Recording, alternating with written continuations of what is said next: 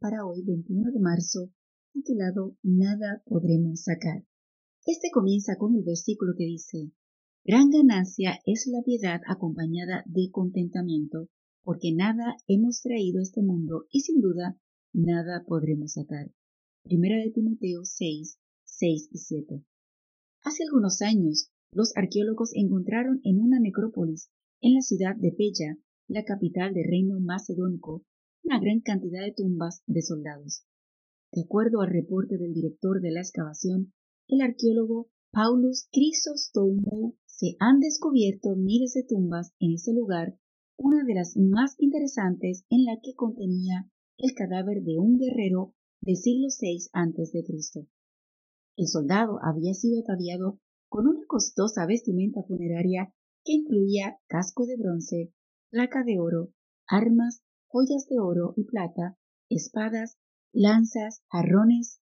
Según la revista Historia National Geographic, sobre su boca, sus ojos, su pecho, se hallaron láminas de oro bellamente decoradas con figuras de leones que simbolizaban la fuerza y el poder real.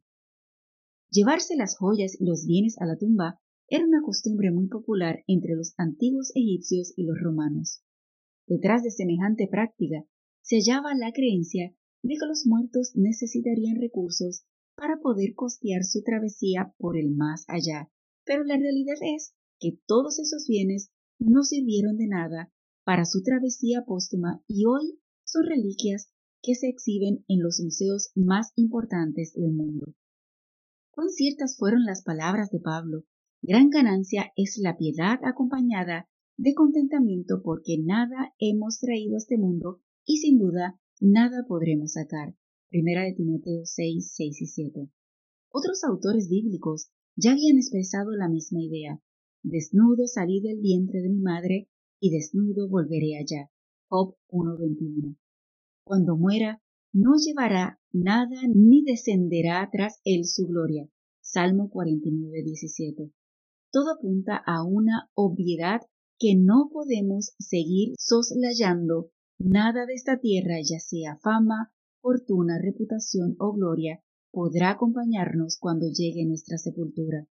En tanto que nuestros bienes materiales no nos serán útiles en la muerte, como tampoco lo fueron los bienes del guerrero macedónico.